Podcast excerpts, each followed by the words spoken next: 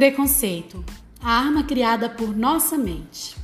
Hoje, vamos refletir sobre a nossa capacidade de valorizar o diálogo como mecanismo para a convivência e o engajamento na promoção da igualdade.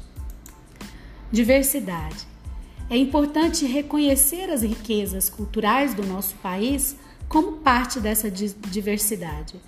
Refletir sobre os parâmetros de normalidade ditados pela sociedade e pensar em ações que possam contribuir para a igualdade desses direitos e a melhoria da nossa convivência.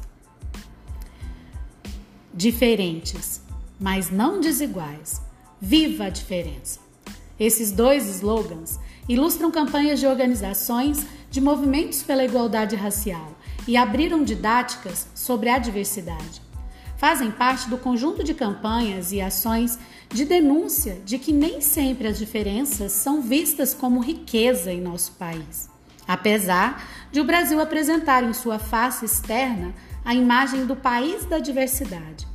Por vezes, e não em poucos casos, algumas diferenças viram sinônimas de defeitos em relação a um padrão dominante, considerado como parâmetro de normalidade.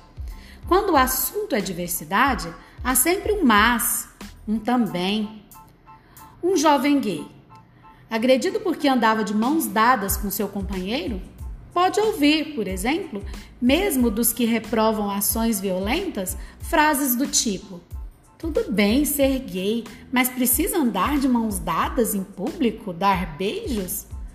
Uma mulher vítima de estupro, ao sair de uma festa, poderá ouvir: Mas também o que esperava que acontecesse andando à rua à noite de mini saia?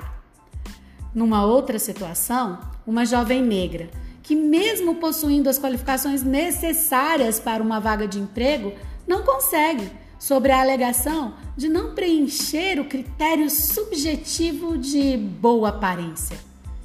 Critério esse que é abolido legalmente dos anúncios dos jornais, mas não do imaginário das equipes de recursos humanos das empresas.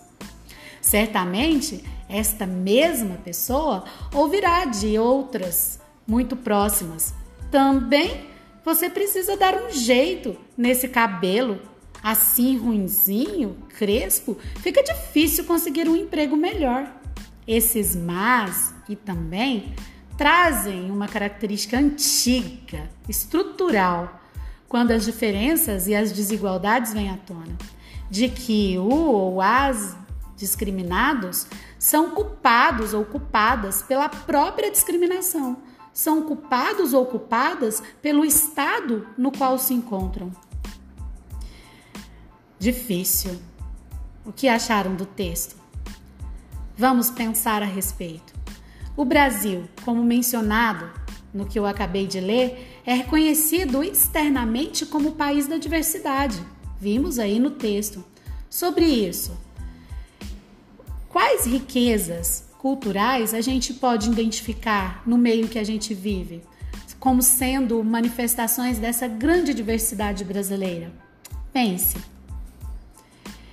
Outro trecho do texto. Por vezes, e não em poucos casos, algumas diferenças viram sinônimas de defeito em relação a um padrão dominante, considerado como padrão de normalidade. Como você enxerga esse comportamento na sociedade em que, em que a gente vive? Além dos exemplos citados no texto lido, você tem outros exemplos? Quais? A diversidade. Ela está presente na nossa vida. Bem, a gente já sabe e cabe a nós reconhecê-la. Para você, como é possível melhorar a convivência entre as pessoas e promover a igualdade de direitos? Pense a respeito. Até o próximo podcast.